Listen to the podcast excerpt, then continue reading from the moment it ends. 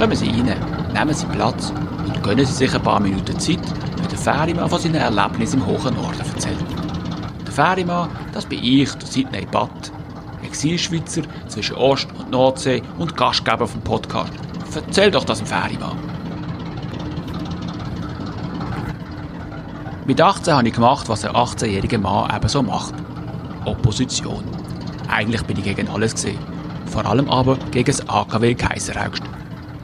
Bei den meisten Sachen bin ich mehr oder weniger allein da gestanden. Nicht so bei meinem Widerstand gegen das Atomkraftwerk in der Region Basel. Zu Tausenden haben wir versucht, den Bau in Kaiseraugst zu verhindern.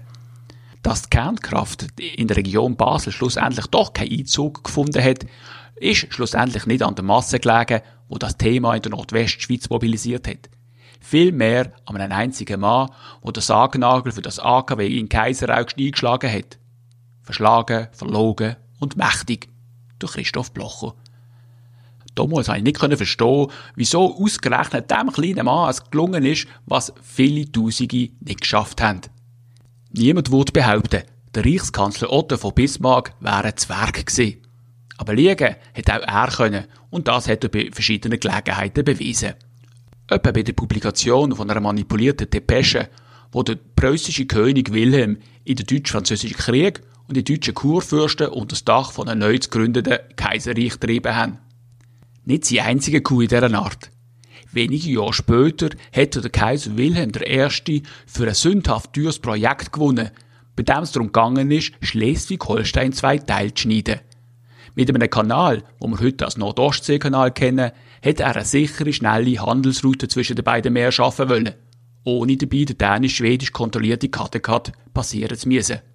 Gegenüber seinem Dienstherr hat der Otto von Bismarck immer betont, was für einen wichtigen militärischen Nutzen ein solcher Kanal bieten würde. Wohlwissend, dass die verantwortlichen Militär dem Nutzen aufs Entschiedenste widersprochen haben. Aber der Kanzler hat eben gewusst, welche Knöpfe man beim Kaiser drücken muss. Und darum hat er sich nicht lange mit Fakten aufgehalten, sondern der alte Mann damit geködert, was dem am heiligsten war, nämlich die Aussicht, seiner Marine europäischen Glanz zu verleihen. Trigger Point nennt man das heute. Auf jeden Fall ist es im Bismarck Glück mit dieser dreisten Liege im Kaiser für die damalige Zeit eine unglaubliche Summe von 156 Millionen Mark aus der Rippe zu schneiden, um den von ihm ersehnten Kanal innerhalb von nur acht Jahren zu bauen. Dass dabei weder die Laufzeit noch die Kosten überschritten worden sind, beweist, wie zuverlässig und kompetent man in Berlin Großprojekt managt. Der chirurgische Schnitt durchs Land fährt, je nachdem wie man sehen will, an der Nordseeküste in Brunsbüttel an, und zwar mit einer grossen Schleusenanlage. Die erinnern ein wenig an die von Biersfelden, wo ich in meiner Kindheit regelmäßig die ein- und ausfahrenden Schiffe beobachtet habe, während ich auf meinen Pappen gewartet habe, der vom Schaffen heimgekommen ist. Doch selbstverständlich sind die Schleusen schon bei der Eröffnung vom Kanal im Jahr 1895 viel grösser als die am Rhein.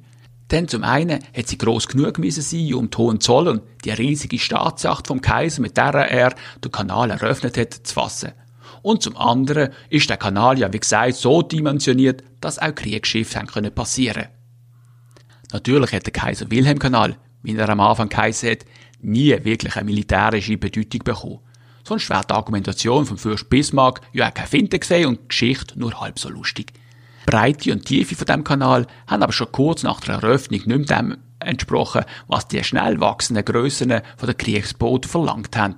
Und Hand aufs Herz, welchen strategischen Wert hat eine Route, wenn durch die Sabotage oder Zerstörung von einem einzigen Schiff alles hätte können lahmgelegt werden?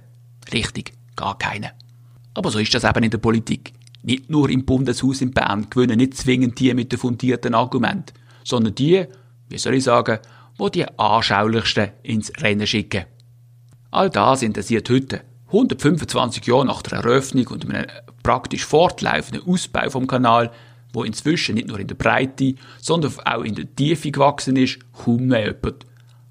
Ab und zu sieht man zwar noch eine Fregatte oder ein U-Boot, aber der Kanal ist längst eine rein zivile Einrichtung, wo viele Frachter, aber auch Segelschiffe und Motorjachten das rasche Passieren zwischen den Meeren erlaubt.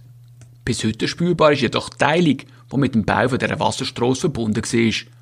So sind durch den grossen Graben zum Teil Dörfer und auch die Stadt Rendsburg regelrecht entzweit worden. Das hat natürlich nicht allen gefallen. Darum hat sich der Kaiser angesichts vom Widerstand genötigt gesehen, den Kanalanwohnern zu versprechen, dass jeder trockenen Fußes über den Kanal kommen könnte. Kostenlos, versteht sich. Ja, mir als Ferienmann geht hier dabei natürlich das Herz auf, denn auf diesen knapp 100 Kilometern gibt es zwar 10 Brücken, aber nur vier davon sind für Fußgänger, Velofahrer und Bobbycars nutzbar. Aber eigentlich sind sie unbedeutend, denn sie verbinden nicht etwa einen Stadtteil mit einem anderen, sondern die eine Gegend mit einer anderen. Außerdem sind es Hochbrücken und das stellt Flachlandbewohner ohne Motorantrieb vor einer schier unüberwindbaren Hürde. Wobei, ohne Motor bewegt man sich hier im Norden eh nur im Notfall. Wenn man sich also schon notfallmäßig von Holstein Richtung Schleswig oder umgekehrt verschiebt, nutzt man mit Vorteil eine von den insgesamt 14 Fähren am Kanal. Die meisten von ihnen haben einen 24x7 Stunden Betrieb. Was nicht weiter verwunderlich ist, denn obwohl man hier den Eindruck gewinnen könnte, auf der Fläche würden die Menschen nach dem Nachtessen um halb sechs ins Bett gehen oder zumindest vor dem Fernsehen einschlafen, kann es eben doch vorkommen, dass man auch mitten in der Nacht genötigt ist, sich auf den Weg zu machen. Schleswig-Holstein ist darum ein wahres Paradies für uns Ferienmänner. Wobei man sich das Paradies jetzt nicht so vorstellen darf, als würde man sich immer bei strahlendem Sonnenschein und in einem blühenden Garten bewegen.